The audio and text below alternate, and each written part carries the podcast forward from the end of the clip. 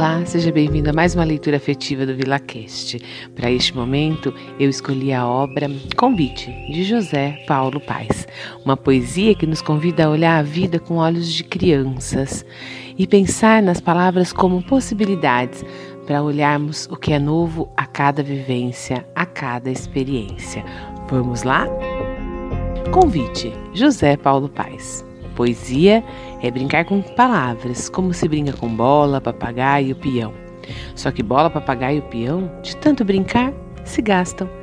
As palavras não. Quanto mais se brinca com elas, mais novas ficam. Como a água do rio, que é água sempre nova. Como cada dia, que é sempre um novo dia. Vamos brincar de poesia?